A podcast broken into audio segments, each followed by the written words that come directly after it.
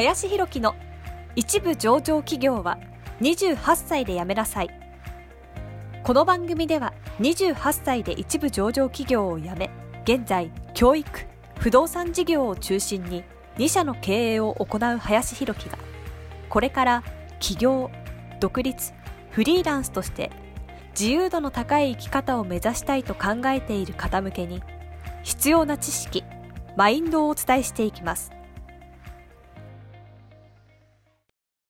こんにちは、林です。えー本日はですね、副業として物販をやるということに関してどう思うかというテーマで話をしていこうかなと思います。えーまあこれもですね、結構こう、いろんな方から副業として物販をやるっていうことに対してどう思われますかっていうことなんかもですね、聞かれるので、えーそこに関してですね、ちょっと話をしていこうかなというふうに思います。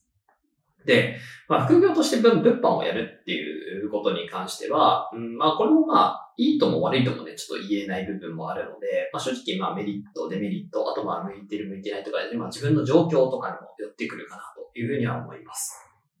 はい。で、まあ、物販に関しては、ある程度ね、あの、シンプルに、その、安く仕入れて高く売るみたいなね、ところだったりもするので、まあ、うん、まあ、やりようによってはね、収益をもちろん上げていくことが当然できる手段だなというふうには思います。というところですね。えーただ、その、基本的に、うん、物販ってどうしてもその、仕入れをしなきゃいけないわけですよね。うん、仕入れをして、えーそれに対してより高く売るみたいなところが前提としてなってくるわけなので、まあ、正直仕入れできる元手がまずないっていう人に関しては、ちょっと微妙かなっていうのは正直あるな。うん。まあ、つまり、100万円ぐらい仕入れて、まあ、110万とか、120万とかで、まあ、売れたら、まあ、すごいいいわけなんですけれども、まあ、結局100万仕入れても110万みたいな話だったりとかもするので、まあ、10%いけば結構いい方かなと正直思いますけれども、ということは、まあ、10万円の利益になるというところですよね。だから元手が、例えば、まあ、見てる方でもね、まあ自分はまだね、10万とか50万ぐらいしかないみたいな人がやっても、やっぱりあんまり意味ないかな、みたいなところもあったりもするので、まあそういう意味で言うと、で、で、それにね、じゃあ物販を習うのに、じゃあ数十万払います。で、元手ゼロにほぼなっちゃいますっていう感じになったら、まあ正直あんまり意味ないかなっていう気がするので、まあ少なくとも本当はやっぱり元で500万以上ぐらい欲しいかなとは正直思ったりしますよね。うん。で、それで、まあようやく10%みたいな感じでいって、ようやく月50万みたいな感じだったりもするので、うん。まあやっぱりそう考えると、やっぱ50万ぐらいはやっぱね、目指せるぐらいになりたいかなというところもあると思うので、えーそれぐらいが、まああった方が、まあいいかなっていうふうには思っていますというところではあります。うん。まあ、あとはですね、その、まあ、物販に関しては、その、まあ、僕が思うのは、意外とですね、じゃあ大量に購入しようと。まあ、僕も物販やったことあるんでは、ね、ある程度わかるんですけれども、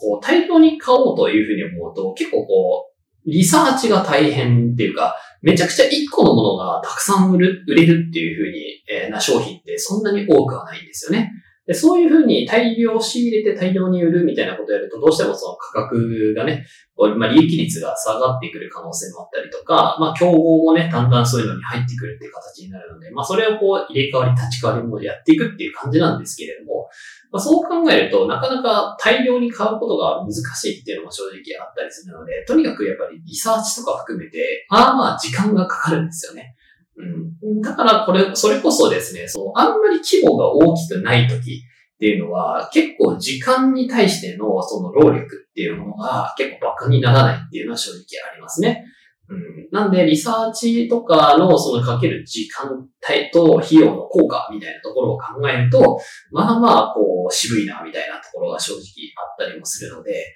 ま僕なんかはやっぱり何かしらのね、商品とかサービスをこう自分でどんどん売っていくみたいな方が、まあ、向いていたりというか、もしたっていうのもあるので、まあ、そういう人にとって言うと、ちょっとなかなか、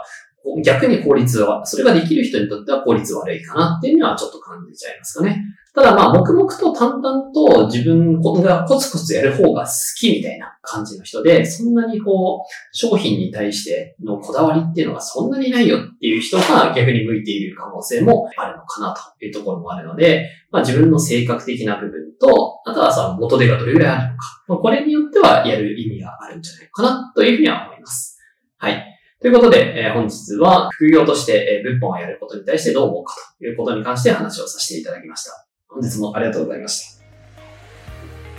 本日の番組はいかがでしたでしょうか？この番組では林博樹への質問を受け付けております。ご質問はツイッターにて林博樹とローマ字で検索していただきツイッターのダイレクトメッセージにてご質問いただけたらと思います。たくさんのご応募お待ちしております。